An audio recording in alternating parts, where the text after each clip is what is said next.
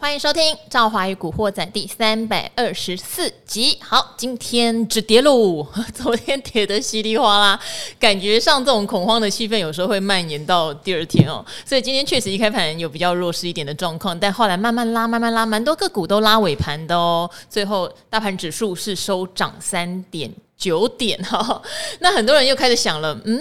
所以昨天难道是一个买点吗？哈，人就是这样，在跌的时候很恐慌哦。其实就会有很多网友啊，就会跑来留言啊，或是来询问啊，说是不是主跌段要来了？哈，是不是这个台积电真的不行了？那这个一跌的话，会不会破万五啊，到万四？其实说实话哦，说实话，有时候有点难预设这个立场。好，所以难预设的时候，就只能说大家自己遵守这个进出的。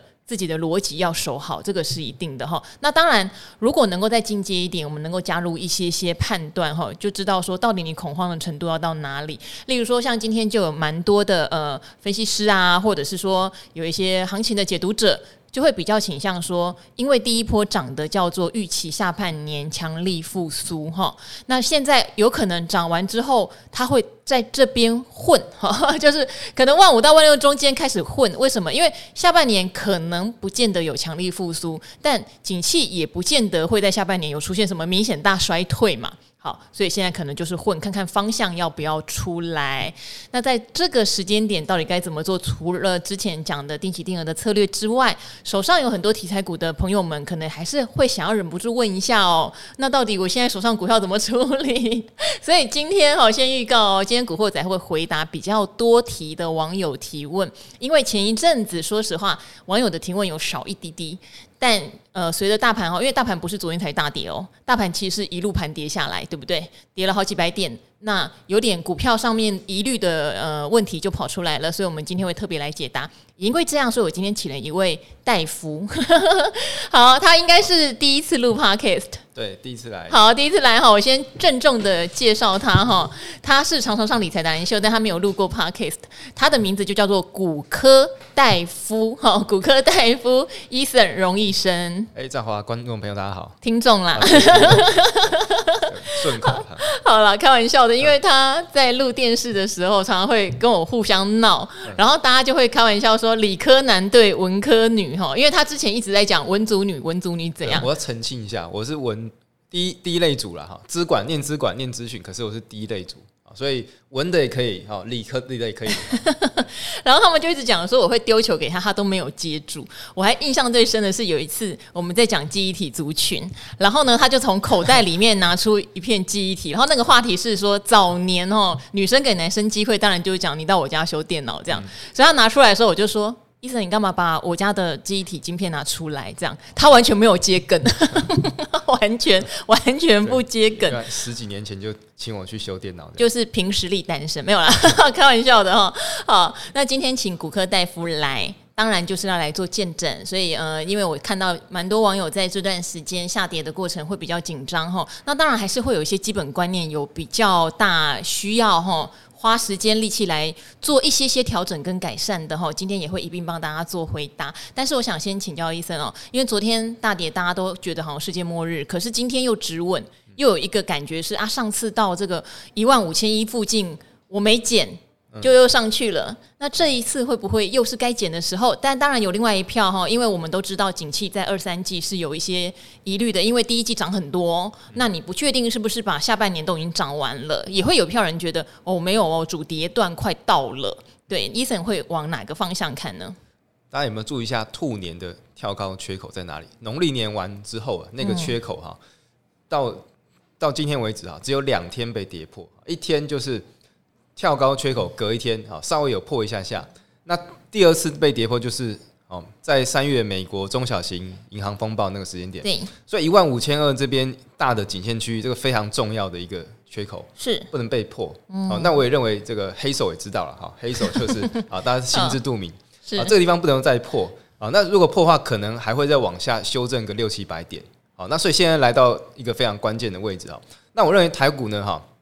外资的这个力道来说哈，最近开始卖超有一些加重了，啊，但是中小型股呢哈，也是跟着砍，这一个两这一两个礼拜砍的比较多哈，啊，所以现在大家存股市可能存呈现一个这个混沌不明的状况。啊，那我认为其实指数哈，第二季应该是会今年的低点。啊。那甚至有什么哈，这个台湾台湾先生还是谁哈，说会 古月涵对，他讲得很可爱哦。台股会飘上去，但台股可能会去测前低一二六二九，所以很多人说，到底他的意思是？对、嗯，我认为是不会啦，不会破去年低点啊，嗯、甚至今年低点，我认为大概一万四千五百点左右。好，那就是还会破今年低点啊。如果啦，如果一万五千二不守的话，是啊，那可能。最多最多，我觉得第二季大概是回到一万四千五左右啊。那一二六二九就是以前哈三十年来的高点是在一二六八二嘛。对。那在二零二一年突破这个高点之后哈，那其实这么大的一个顶部区被突破，我觉我觉得没有这么容易就再再跌回去了哈。除非真的一些这种核弹级的事情发生啊，譬如说什么。比如说台海真的有危机啦，哈、嗯，比如说美这个台积电被炸掉啊，被美国炸掉。哎，昨天刚好有火灾，敲三下。啊，或者是什么外星人攻打地球之类的，这个才会。那个要去找关键时刻的保洁哥哈。对，所以我认为其实台股要破去年低点真的不太容易哈。那尤其我们看到最近的 VIX 波动率哈是很低档，大概十六啊十七左右哈。那去年大家有没有印象？去年这种空头行情呢？随随便便都是二十几啊，嗯，二三呐，和二十五哈，都是非常恐慌，而且法人在做避险是避非常多的。可是今年来说，其实 VIX 并没有这个现象，就是表示其实外资虽然对台湾诶也不捧场哦，最近其实台资是呈现续贬的这个状况，诶，可是也没有说真的像去年那样子啊，这个随便乱卖啊，因为确实已经卖卖超去年来说卖告告一段落了哈，所以现在来说，整个台股指数我觉得最好就可以让它僵在这里啊，万。万五到万六持续的震荡，哎，那震一震撑到下半年，确实就有机会啊呈现这样 L 型的复苏啊。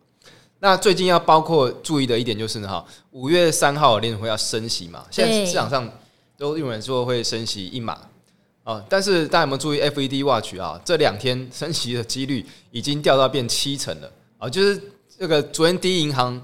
第一共和银行暴跌嘛，哈，对，盘后跌四十趴，哈，这边 update 一下，因为前一天我们有讲说，第一天是盘后跌了二十趴左右，昨天跌了四十趴，是，啊，这它的存款户啊，少掉了百分之四十啊，四成的资金都不见了，不意外啊，对，你鬼屋闹鬼，你还会进去住吗？对，这个超恐怖的，所以这样子中小型银行的风暴再来一下，会不会让整个啊美国的升息，哎，会不会又有这种？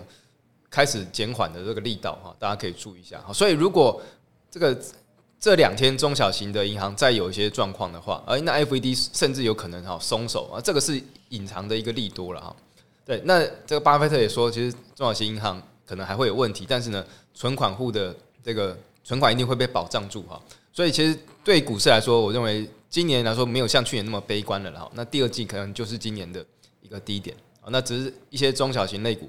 啊，没有题材的啦，没有营收，确实涨得非常多的哈。那这个大家可能要稍微留意一下，见好就收了。好，因为我们常常讲哈，黑天鹅其实是我们讲不出来的，因为就是讲不出来才叫做黑天鹅。我们现在会担心的一些事情，都叫做已知的利空哈。已知利空在市场上就是看要不要发酵。像对我来说，已知的利空就是所谓的呃基本面比较没有跟上。就狗与主人的话，狗跑得太前面的问题哈，这个叫已知的利空。那要不要反应呢？有时候真的要看市场资金的共识哈，市场资金共识。因为像刚刚讲到第一共和银行，难道会意外吗？我觉得他们那时候出现要这个呃来不及怎么讲，就是他们的债券这个利差好导致他们出现账上亏损，或是像挤兑的问题，呃，不能说很意外，对，但是就是发生的时候你会很紧张。可是，当发生这些事情，然后财政部要纾困之后，你说存户会很踊跃的捧场留在那里吗？当然不会啊。对啊，所以我我反而觉得，你第一季存户损失百分之四十是合理到不行的现象，反而市场恐慌了起来。对，这是让我觉得哈，有时候找理由，嗯找理由看你要不要来发酵。就像刚刚 Eason 讲的，假如啦，五月联准会，我现在还是觉得他应该还是至少升息嘛。对，那假如他真的因为这些事情他又没有升了，市场可能又会有。根据当时情势不一样的解读法嘛，有人说降息就完蛋了啊，对不对？有人说哈哈不升了太好了，股市又继续涨哈，所以现在就是有点瞬息万变。好，所以这这边的话就要来仰赖 Eason 了哈。刚刚有特别提到，有很多比较没有基本面的中小型题材股涨很多了哈，但反过来说，那哪一些叫做有基本面但没有涨很多的中小型股是可以跟大家聊一聊来，来来看看是比较安全的吗？我觉得第二季如果大家要低接一些电子股的话，哈，那几个方向啊，第一个像是 A A B F 窄板啊，那这个确实去年非常惨啊，载板好闷哦，外资又、啊、又开始调，一下调降，一下调升，对呀、啊，嗯嗯，那我觉得也也是跌到真的非常低了。未来 A I 相关的啊这些应用啦，啊，然后包括未来伺服器升级啊等等的这些改变，都会让它的营收可能会再增加了哈。那另外一个在记忆体啊，也是在 DDR 五的应用啊越来越多啊。那记忆体的部分也是相对一个比较低档的族群啊。再来，呃，像是那个 MLCC 是可以注意的啊。MLCC 的话也是这两年几乎是没什么涨到的族群。那它同样是一个相对低档电子股。那另外非电的部分啊，太阳能可以注意一下，太阳能今天表现不错啊。那这个这两天下雨嘛，哈，这一周都在天气比较不好。那未来如果哎、这个又开始变热了啊，太阳能旺季又来了。然后绿能啊相关的这些节能产业也是政策持续的一个一个方向啊，那还有像这个军工啊、储能啊，那这个也是持续性的这个政策利多啊，包括像今年五二零之前啊，可能还有军火商来台。啊，那这些那军工股其实差异蛮多的啊，军工股大家要去找那些确实有营收进来的哈，有的公司哈，我举个例子啊，像汉翔啊，第一季营收成长百分之七十七，龙德造船第一季营收成长百分之八十几。那有也有那种军工股呢哈，本一比一千多倍的，好没什么营收，那个你就要特别小心一点啊。我觉得开始慢慢大家注意到军工这一块，那就要回归到基本面，营收见真章了啊。好，就是很多事情一开始是题材，那我觉得最现实就是没赚钱还涨比较凶，到最后大家都开始有赚钱的时候，哎、嗯，就要来算本一笔了。哦，那时候就得。就是丑媳妇也要见公婆的意思，然后好，那刚才有讲到像 ABF 载板的话，这边有美系外资，其实对新兴哈还蛮捧场的。好，他的有特别提到，虽然第一季的状况看起来并不理想哈，但是可能是因为，因为毕竟每一家 ABF 载板这边要讲哦，他们都不是只有只做 ABF 载板，他们有另外都有一些传统板材。那他们就认为说，第一季其实传统板材的状况是比较弱的，而不见得是 ABF 非常弱。还有就是汇率性的问题哦。那现在有认为下半年的话。确实有机会是复苏的，短线上也有看到一些些的急单哈，继续重申明年 EPS 还是估两个股本啦哈，这个是美系外资的估法。好，所以明年很多外资券商估新兴其实都还是两个股本，大家可以参考看看哈。那当然重点在后年，很多人为什么这个时候会稍微去关注窄板，是因为认为后年还是有机会比明年赚得多哈，这是目前收到外资报告比较普遍的共识了哈。好，那这边的话，刚刚有提到要来回答大家的问题.有人在问说五哎好。如果说投资要分散风险哈，有人买房买黄金哈，他认为说是不是只买零零五零就可以了？因为以股票来说，零零五零已经是一种分散风险。但是就投资面来说，这个分散风险的效果到底如何？好，那我是认为啊，买零零五零确实你对于台湾投资有一个分散风险啊，但是你要想看全球的股市，台湾只占一个比较小的比例。好，那如果有能力的话，诶，买一些美股啦哈。买一些欧股哈，或者是一些新兴市场，东南亚，我觉得不错啊。但是如果又站在投资角度来说的话，那股票是不是要占你整个投资的比重那么的高呢？哈，那这个这个每人的每个人的标准不太一样，有股票啦，有债券啦，有房地产啊，有原物料啦，有黄金哈。那我觉得投资我们总是把风险放在前面哈，考虑到最坏的状况，但是呢，我们抱抱有乐观的这个希望啊。比如你有没有想到，如果真的台海危机真的打起来，你要怎么去应对？哦，你有没有想过这个问题？我我在脑袋想过非常多次这个问题哈，我要怎么去把我的资产快速可以移转，然后可以好转到比如说国外或者其他的形式去储存好，所以我觉得这个问题没有一定啊，这跟每人的风险承受度不一样。那零零五零确实它的呃长期绩效是不错，因为它会有自动筛选机制嘛，哦，那我们股票总是会有涨有跌哈，像道琼总是全球美股最强的三十只股票，哦，可能偏传统产业了。那零零五零就台湾最强的五十只股票，所以你如果在股市上你要做一个比较中长线投资，好，那你分批买进，好，定期定额等等的方式非常多，啊，那你去长期投资零零五零，我觉得在股票里面不失是一种不错的投资方式，好，那尤其是如果没有时间看盘，好，那可能呃没有办法呃去打败大盘绩效的话，那可能去直接买零零五零是一个不错的方式。好，因为我们如果诉求是 ETF 的布局啊，通常我们会认为有核心跟卫星的配置哈。那当然也会有一派说法是，你也可以买全世界对不对？哈、嗯，买这种 VT 这样类似呃全世界指数的一些商品。那零零五零就是对台湾来说，它当然就是一个台湾上面比较全面性的商品。有的商品它还会再去涵盖上柜，因为零零五零是上市的前五十大市值的概念。所以以我来说啦，你说只买零零五零是可以的吗？没有不可以，没有不可以。嗯、但是通常会如果说行有余力的话，会比较建议像零零五零叫我们称之为核心资产。那如果可以再搭配一些叫做卫星资产，可能它的效率或是它的风险平衡度也会更好，这样子。那嗯，如果今天资金很专心的做零零五零，那不要忘记哦，哈，也不是只买一笔它就会赚钱。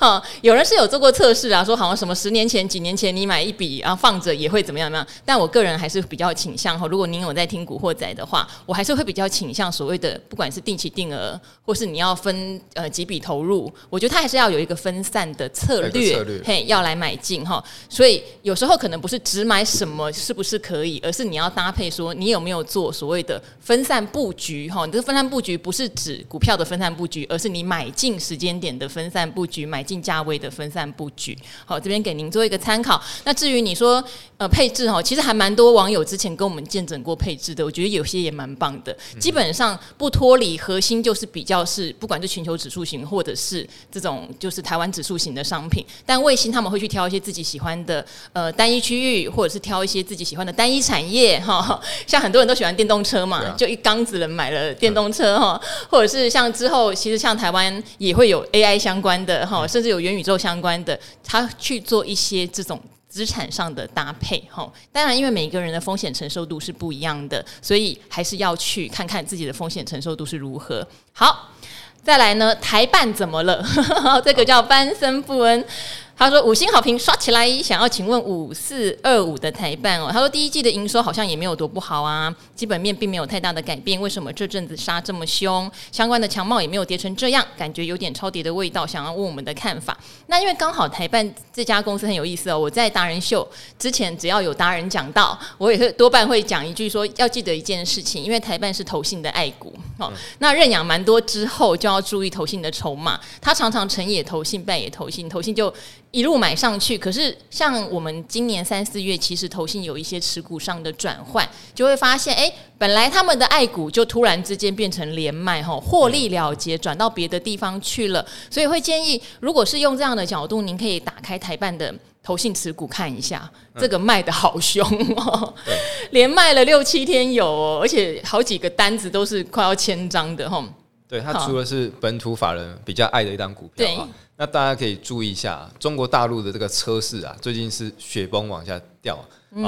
从这个特斯拉、比亚迪开始降价之后，也打到燃油车市场啊。燃油车市场这个多夸张啊，几乎是十万、十二万人民币那样在降啊，等于一台车降台币四五十万哈，这种降的幅度，买一台 Toyota 送你一台 Yaris，送买大送小。台半了哈，它的这个比亚迪的产能哈，那其实上半年可能有往下降的这个状况，那包括二级体的订单就会受到影响了哈，所以其实我最最近在反映的哈，我觉得比较会是中国大陆车市的这个利空了，好，那台办呢哈，在突破这个一百块关卡之后呢，现在也稍微拉回了哈，那我是建议这两三个月可能稍微观望一下了，等到大陆的车市稳定之后呢哈，那你再再做一个比如说中长线投资的话，好，那你再去做一个进场。那确实，车用二级体是一个长线的这个趋势啊，只是短线投信也在卖，那消息面也不太好，好，那你可能有反弹的话，稍微减码一些些哈，这个会比较好。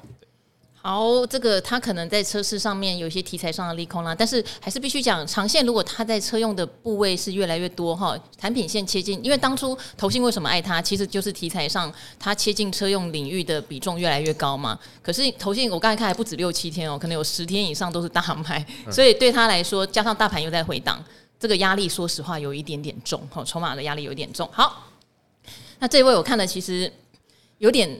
怎么讲？其实有点帮他 担心哦。他说他是愧对家人的股市老白。那很巧的是，因为你留言的时候，小哥来的那集应该是最适合回答。可是刚好，因为 Podcast 就这样，他的留言会差个两三天才跑出来，所以小哥就没有机会回答到。因为当冲这个是小哥他还蛮专长。不过那一天我们刚好小哥来的时候也聊到，到底短线交易要有什么样的心理素质跟条件。所以我觉得反而那一集对这位叫郭晓勋的，你可以再听一下。就是小哥是一个短线交易的高手，也是很长期这么做。可是他认为那真的要有一定的心理素质。还有就是他也有做风险分散，就他不是只做当冲，只做短线，他有一块也是挪去做比较中长线的存股或投资，因为毕竟这样比较踏实。嗯、好好，他说呢，我是航海时代进场的，就等于是好，嗯，货柜三雄的时候哈。他说应该不算小白了，但对我们两个来说，应该股龄还是有点年轻了。好。他说：“他说是粗心老白，东哥游艇被关紧闭时，一时没有发现他是处置股，不能当冲。嗯，好，这个就是一个比较有趣的事情哈。通常玩当冲，你应该很注意盘面的游戏状况。对对对，好，那买了高价五百五，那营业员通知就现充不掉了嘛，嗯、所以一定要交割啊，就跟家人借钱了。嗯、那以为关出来后可以解套，结果外资却调节，吃了连续两根跌停，就一路向下，顿时惨赔。”但是你看哦，这时候你又跑来看它的营收了。嗯，你在做当冲怎么会突然跑来看营收，对不对？你说三月营收年增二十六点五六，第一季年增二十一点四一，是不是不错？好，未来短期有没有解套的机会？还是要认赔？目前赔一百二十块。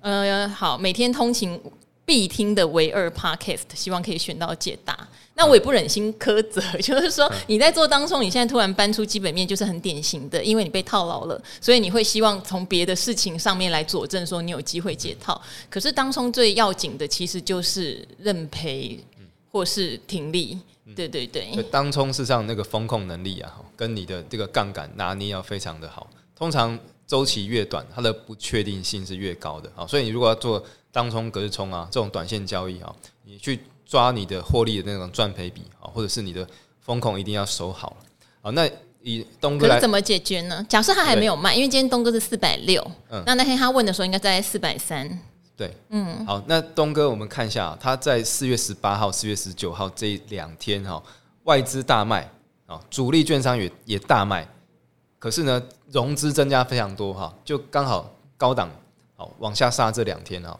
啊，那所以其实这两天。上档已经形成，呃，主力套住散户啊。那这两天其实我觉得高档区域呢比较难再站，立刻好一时半刻可以站得回去了啊。所以如果有一些资金压力比较大哈，或者是呃你觉得这个未来股价可能还有往下修的压力的话，我是建议大概呃四百八到四百九这个区域呢哈，你先把它起码减码一半了哈。你如果买整张零股卖也是可以的哈，就不要想说一定要一张进出啊。那你要把你的这个一张去切割成不同的部分，你才有更多的策略可以去做调整哦。那不然你都是一张跟一百张都是单笔进出的话，那是让你没没有比较弹性的策略可以去做发挥的哈。那还有建议就是你的进场好，或者是在买卖股票哈，我们一定要知道它游戏规则是什么，这个真的非常重要。因为有时候哎，突然一些哦呃交易制度面的改变啊，或者是哦这个呃之前小哥有分享嘛，那什么什么盘后大单。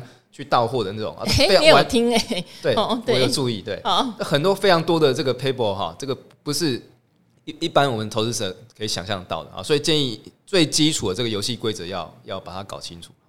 等于是说，因为其实我们不太能给所谓的买卖建议啦。但是我自己的做法是，我以前有发现我在乱做的时候，有曾经两次把股票全部出清过哈，不管赚的赔的我都出清过。不过那是我个人的做法，因为后来也蛮多的听众朋友有问说，他们要不要这样？好，我必须讲，那个是我自己整理自己步伐的一个做法。你也可以去想想，怎样你可以整理步伐，因为。你虽然现在是叠了一些钱，但是毕竟这个钱你也是跟家人借来的。好，这意味着什么？意味着可能五十五万对你来说都是压力哦，都是压力哦。那刚好小哥那一集我讲的是，有些人因为本很小，所以就会觉得我如果不冲进冲出，我没有办法快速累积。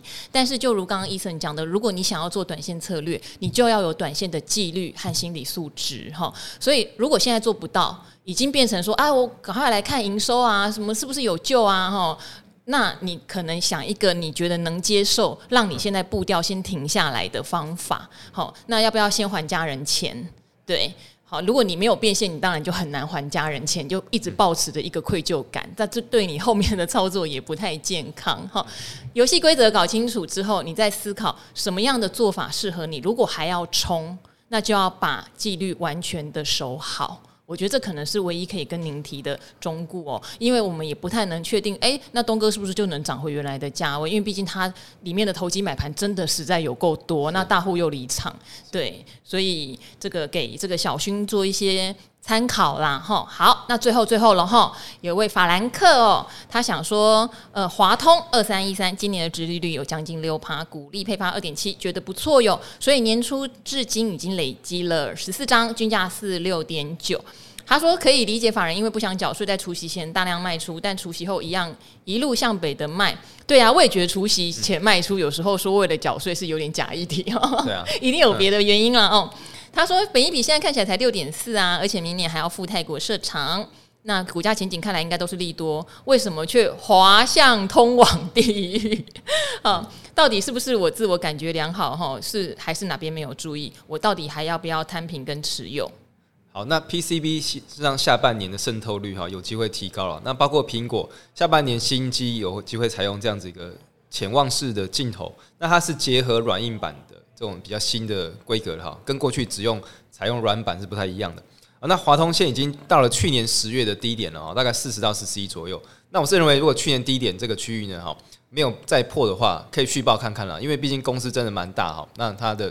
长期获利也算还算稳定，啊那今年的这个殖利率还算不错哈，那所以其实未来甚至有机会呢哈，再去走一个这个填息哈。